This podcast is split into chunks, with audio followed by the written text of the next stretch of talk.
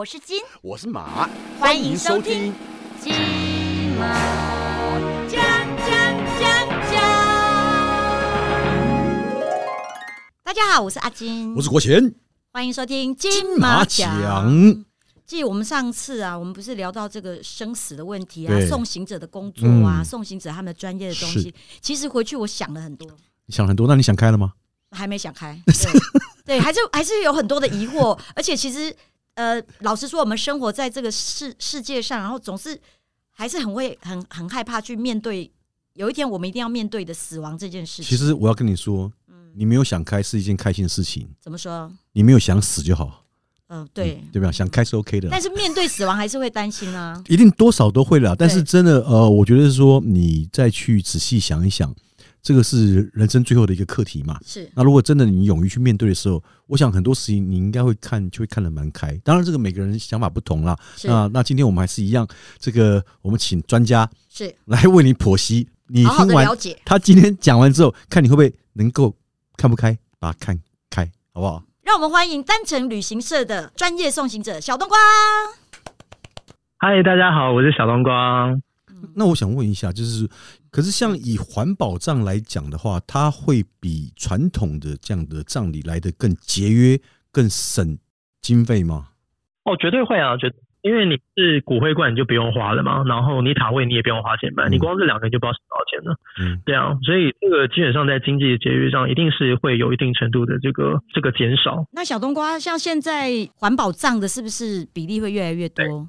我觉得它会分呃分城市，然后也分年纪。对，比如说以现在来讲的话，就是双北的接受度是非常高的，大概就是每每十个就有一个人是接受环保葬这样的观念。对，嗯嗯那如果以全国来看的话，那可能就是百分之三、百分之四，那就可能是比较呃中南部，或者是说有一些县市，他们观念还是比较保守或者比较传统。那这也没有不对，也没有不好，只是就是说他们在接受环保葬这件事情的观念，可能还没有到那么样的普遍。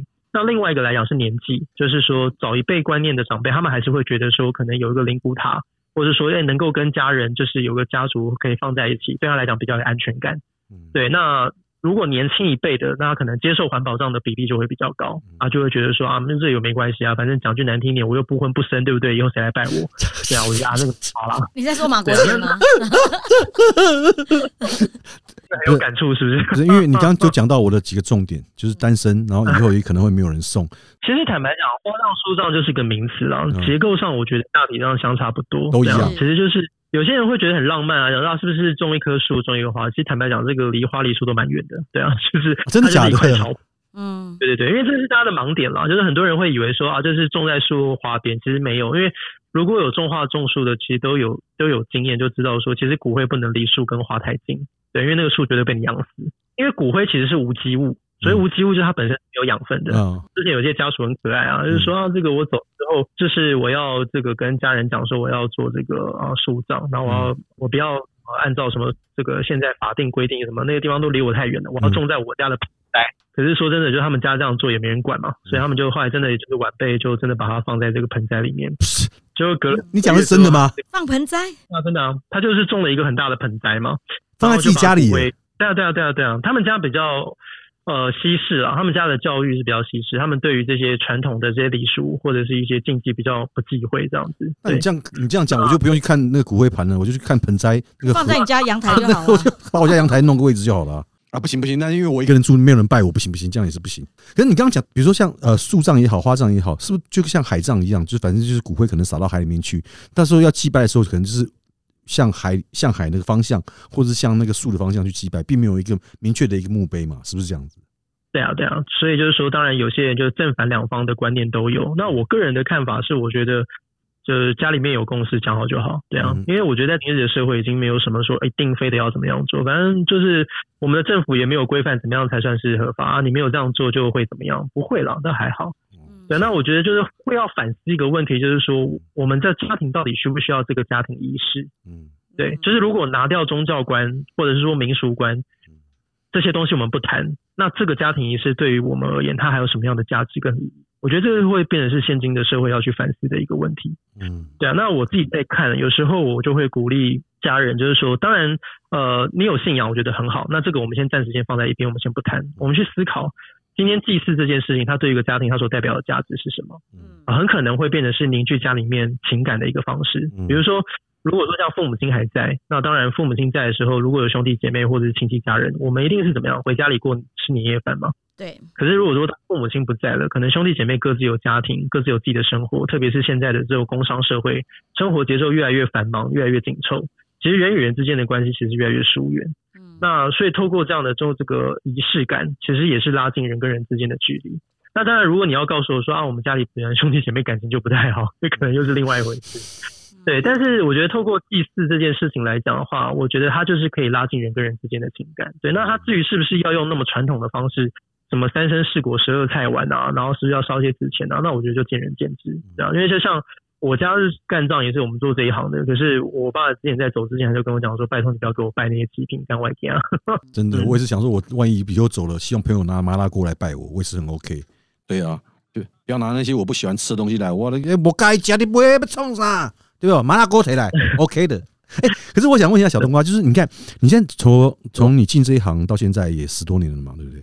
对啊，对啊，其实就讲十几二十年了。嗯，你有就是在疫情之前，你有没有办过什么？就是你觉得比较不像传统一般的那种的方式去办葬礼的？因为我是没有参加过那种比较特别的啦。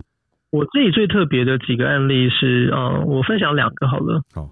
呃，一个是他生前是个电影监制，对，然后他在业界其实是非常资深，然后很有名的前辈这样子。那当初我们在帮他筹划丧礼的时候，就觉得，哎，电影监制，那我觉得也许对他来讲，在电影院是一个蛮适合的场地。这样，那当然也在就是身边的家人亲友的这个共同努力跟协助下，那我们就包了一个电影院，然后把所有这个呃从入口，然后一路到影厅里面所有的这种电影的那种赛录录片啊，就不是我们进电影院不是都会有什么今日哦现映什么什么电影，然后就我们每一个都换成是他曾经监制过的电影。然后就是一路引导到影厅，然后进去之后就是他的这个徒子徒孙，他的好朋友，然后就是上台说说话，然后聊聊一些小趣闻的一些故事。嗯，不用讲什么大道理，也不是什么歌功颂德，但是就是说透过一些生活的小故事，然后唤醒大家对他的一些记忆跟连接。对，然后在电影院就放了他的人生的整个人生的回顾，然后他的一生，因为我就觉得那个就蛮有意思的。那个过程当中，我觉得对我们来说，其实也去重新去结构，说一一个丧礼所代表的价值，其实跟传统的什么传承啊、慎终追远啊，其实我觉得呃，就是有蛮大的差异。嗯。那另外一个案子是呃，陈立宏大哥，就是当时是他，因为很呃认识他的人知道他是一个政治评论员嘛，是。那很多人都会知道说他的政治立场，就永远都讲啊，这个是他是非常爱台湾的，对。可是，在他的丧礼，我们就反而把这个色彩给降低。那我们把这个殡仪馆就是的最大的礼厅包下来。我们当时是用一个脱口秀，就是一个 talk show 的形式。嗯。那那时候邀请了呃红衣哥、红衣哥跟美人姐当双主持人，然后找位三位来宾，然后一起来畅谈他的点点滴滴。那我们就在那个过程当中就不聊政治了，因为那个东西其实大家都已经很清楚他的立场。嗯。我们在那个很短的时间，我们反而聊的是什么？我们聊的是他是如何成为一个好爸爸，他是如何成为一个好朋友。在那个过程当中，其实这个面相是大部分人很少看见的，因为我们其实每个人只会看到一个人的其中一个面相，可是人是很多元的，他有很多面相，其实我们平常当中是看不到的。所以在那个过程当中，就很像每一个人都带着一块拼图，然后来拼出一个最完整的陈立宏大哥，然后放在心心里心里头怀念这样。对，那我觉得在那个过程就会觉得说，哎，其实嗯，一个人生的告别。有些人会讲说啊，这个就是做给活人看的。其实凭良心讲，我个人也是这么认为了。有时候觉得就是两眼一闭，双脚一伸，谁知道还能够看到、感受到什么？这个东西谁都说不准。是，可是至少我觉得，在一个死亡的过程，它会变成是一个生命的功课。它就是用一个人的一生告诉你，哎，我是怎么活的。那你认同也好，你不认同也罢，但是我至少觉得可以提供你做一些参考。又或者是说，像呃，之前我服务像傅达人大哥，我觉得他也是我我生命当中，我觉得他改变我在这个行业思维一个很重要的案子。怎么说？因为那个时候，呃，很多人会很惊讶，说他为什么要花三百多万跑去瑞士做安乐善终？然后有些人会觉得说，啊你就待在台湾再多待个几个月，也许你就离开，你根本不需要花这么多钱。占了很多的媒体版面，一个多礼拜都是这个新闻。然后有些人甚至在那个新闻下面酸言酸语的跟他讲说啊，你人都要死，还要占那么多的社会版面，这样子就是浪费社会资源这样子。然后因为当时在筹划，因为他还没去的时候，其实家人就跟我们这边有密切的联系这样子。那当然我自己有产生好奇，嗯，那后来我就问家人，我就说，哎，傅大哥为什么要做这件事情？然后他就告诉我一个很有趣，他说，因为傅大哥自从罹患癌症之后，他就意识到台湾其实是一个过度医疗的一个环境，就是说。他没有办法尊重所谓医疗自主，就是很多他可能已经很痛苦了，是，可是还是要苟延残喘的透过过度医疗来维持他自己的生命。然后他就觉得说，既然有高铁可以让我选，为什么要让我用走路的？不过我要先强调，就是我在这边我不是要去什么倡议什么安乐善终还是不倡议，这不是我要讲的重点。我一直在提这件事情，所以我觉得我不是要讲支持还是不支持，我要讲的重点是，莫大哥他讲了一句话，我让我觉得很感动。他说：“如果我不这么做，台湾人不会认识什么叫安乐死。”也就是对他来讲，其实他认为说，如果能活，谁不想活？我都想活啊。嗯，我们每个人都要必须要面对，我们都会有走的那一天。那傅大哥他很坦然的去接受死亡的来临，所以他就会觉得说，既然我都要走了，那我至少我不要让我白走。那当然也因为这件事情，台湾的这个安安宁缓和，包包含后来推动所谓的病主法，也因为呃各界有这样很踊跃的讨论，所以他们在进展上也变得更加的完备，呃完善。那那帮助了很多的家庭，在面对亲人临终的时候，可以更勇于放手。那相关的医疗的这个体制也变得更加的这个周全。对，那我觉得这件事情来讲的话，傅大哥的这个倡议就功不可功不可没。对对对，那所以我就会觉得说，当然，也许以我小冬瓜来讲，我可能没有傅大哥这么伟大，我就我没有说要什么倡倡倡议什么，就是很大的社会议题。嗯，可是至少就以我自己。在经历过这个过程当中，哎，我就在反思说，哎，那我我自己我的，如果我今年我假设因为各种样的原因离开，因为常我们常讲嘛，这个棺材 day 细胞 day 老嘛，就是谁知道自己什么时候走？什么意思？就是棺材装的是死死亡的人，不是老的人。哦哦哦哦。所以，所以我就在想说，如果假设我在，因为我今年三十嘛，那如果假设我在这个年龄段我离开了，那我可以留下什么礼物给我身边？我不敢讲说什么全台湾社会不用了，我就影响我身边这一个好朋友或家人，就是至少我想用什么样的方式来画下我人生最后的句点。这样，那我就开始自己去做很很多的准备，包含是医疗的准备啦、遗嘱的准备啦，或者说财务规划的准备，因为我至少希望说我的走。是不要造成我家里面的人的负担或者是困扰，那那同时也会让他们觉得说，他们只要安心的难过，然后悲伤就够了，他不用感到焦虑，不用感到惶恐。不过不过，你刚刚照你刚刚那样讲，那你自己的那个照片跟遗嘱写了吗？哦，我写了。嗯，其实我觉得规划这件事情蛮好玩的。嗯，对，因为因为我我其实会有那么大的感触，是因为我父亲离开的时候。呃，他从知道生病住院到离开前后不超过三个礼拜，他非常快。他知道生病到离开不到，就清醒的时间不超过三个礼拜。嗯，你知道我我那个时候丧礼这件事情，我我我自认为我处理的很 OK，因为毕竟这就是我们的老本行。所以你说要安排什么洗澡啦，然后安排更衣啊，安排这种所谓祭祀礼，包含后面的火化，这件事情对我来讲小菜一碟。嗯嗯，可是如何在医院？陪伴一个临终病人，当医生告诉你说你爸不会再好了，我们所有人都只在等时间的时候，请问你该怎么跟他相处？我没有学过，所以我很后悔。我觉得当时其实我错过很多跟我父亲相处的机会跟时间，我每天都活得很焦虑。那更不要讲说后来我父亲离开之后，因为可能财产的问题，或者是他继承公司继承权等等的问题，我跑法院跑了八年，这个官司到现在都还没有结束。那我不怪我父亲，因为我知道没有人是故意的。可是确实就是因为当时很多东西没有做好准备跟规划，而导致这件事情发生。所以我就会希望说，如果有一天我离开，我也不要造成我家人面的困扰。这样，所以从那个时候开始，其实就会很热衷说要怎么样去跟大家推广这样的观念。就是说你在准备这件事情来讲的话，其实你可以重新整理自己的状态。可是到我，因为我做这件事情也大概三五年了，然后我到现在我有一个很特别的感受，就是说。其实，当你在把死亡这件事情准备的越完善，其实你会意外的发现，你对于死亡的恐惧跟焦虑就会比以前少很多。我我坦白讲，现在只有一个还困扰着我，就是我死了，我的灵魂到底会去哪里？其实我跟我跟我甚至跟医生聊过这件事。嗯，事情呢，就是因为我们之前接到有回光返照的案例，是。就是当时我们在接到家属通知他在医院离开，然后送往家里的时候已经没有呼吸心跳了，嗯，然后我们就按照过往的往例，就是说啊，准备这个所谓的往生被啊、念佛机啊，就按照他的宗教信仰来准备这仪式。那家属也熟门熟路的了，他们甚至可能连助念团体都找好在家里助念的这样子。嗯。然后就是当我们到了他住宅的时候，就发现说，哎，助念团体就是围着老奶奶，然后老奶奶就爬起来跟大家聊天。嗯然后我们心想说，怎么回事？后来我就有跟一些医师在聊到这个问题啊，他就说，他说其实人的死亡哦，就是在学理上其实可以可以解释，就是说我们的心脏呃是一个能源的 pump，就是你去拿那个充电器插在插头上，它不是会亮那个绿灯吗？嗯然后你突然把那个插头拔开来，那个绿灯还会亮，它不会因为说你一拔离那个插头之后，那个绿灯就熄灭。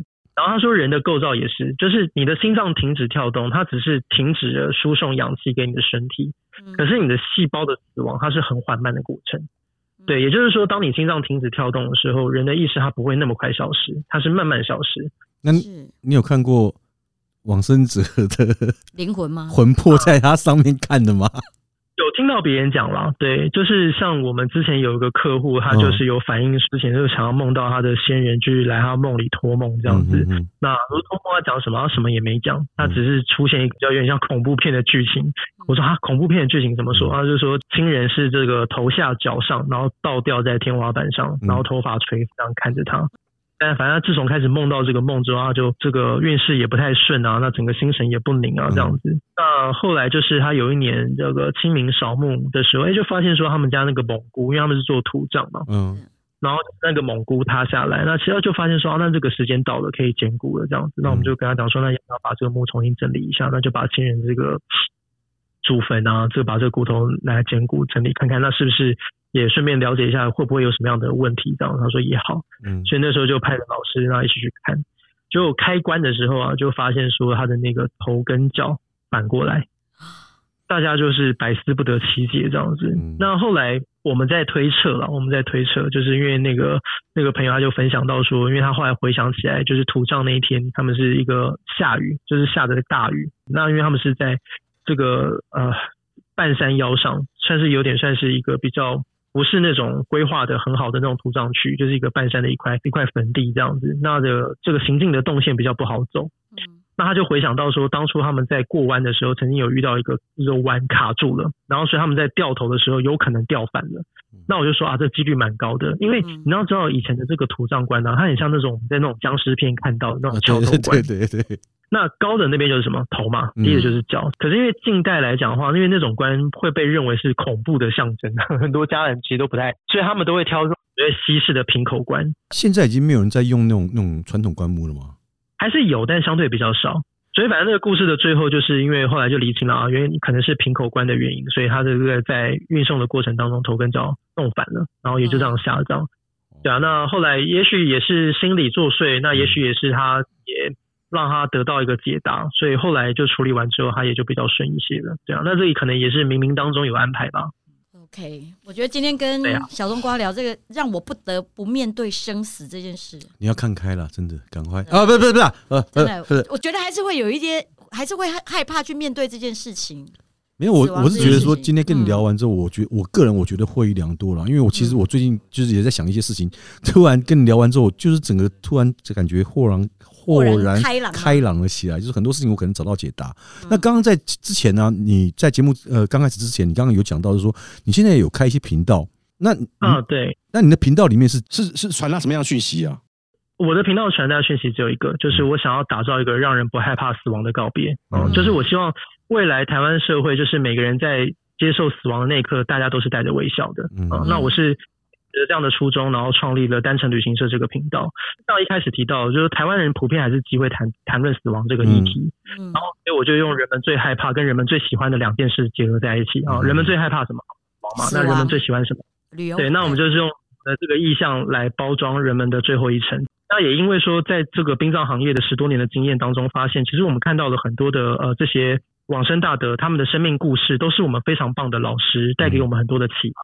可是你说走到真的非得要走到离开那一刻再来学，有时候我觉得呃太过遗憾，来不及。对啊，那我导师会希望说，在人们还健健康康，还不需要去面对这么样沉重的时候，就可以用比较轻松的心情来看待这些人生必经的议题。就像我常常在讲，就是这很像人生的最后一个毕业考，是。就是你做好准备，我没有办法保证你一定可以拿到满分，嗯可是至少这条路上，你可以拿到一个你满意的分数。嗯，大家有兴趣的话，就可以去 Google 一下小冬瓜的单程旅行社。嗯，对啊，没有错，YouTube 上面。那我嗯我如果上去留言，你会回我吗？不会一，定要的啊！因为我其实我我还有蛮多疑问想问的啊，但碍于一些时间的关系，最后我再问你一下啊，像你平常啊，你在工作的时候，你会随身带着佛牌或是佛像或什么之类的护？身符啊那些吗？我不会，我不会，对啊，我不会。我的同事有一些刚入行的时候会，嗯可是可能大概入行大概不到一年就都放弃了。嗯嗯嗯。那会回家马上换衣服吗？然后什么放溶液片啊，这样子。我们现在之所以回家会放衣服是换衣服，是因为疫情。刚入行的会啦，刚入行的会，是有但是大概一年多之后大家都放弃了。嗯真的有需要？吗？我我觉得这件事情就是回到个人的信仰，嗯，嗯就是你相信，然后你心里有关爱，那就拜托你一定要做。但是我觉得就是也不用说给自己太大的压力，要非得要搞到自己就是身心俱疲或者很紧张，我觉得不用，就形式意识到了就可以。对，那如果你告诉我说你压根根本不相信这些，那你不做来讲的话，你心里也不会有任何的负担，那我就会告诉你你不用做了，就这样。对啊，因为我之前我做了，后来我去看老师，老师也说，哎，你要不要对狼？靠腰，那我做了哦干，那我做了干嘛？反正都要跟了，你就直接跟好了，我也不要去多呢，再去拔什么榕树叶，麻烦死了。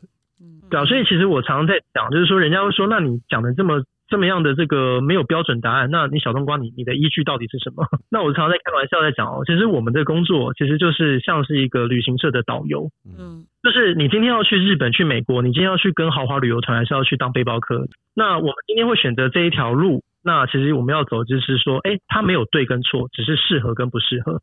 嗯对对对，其实这也是我觉得我的这些呃客户给我人生当中我觉得最大的启发，嗯就是我觉得到了一个阶段之后，你不需要跟任何人比较，你只知道去知道怎么样去做选择，自己自在舒服，我觉得那样就够了。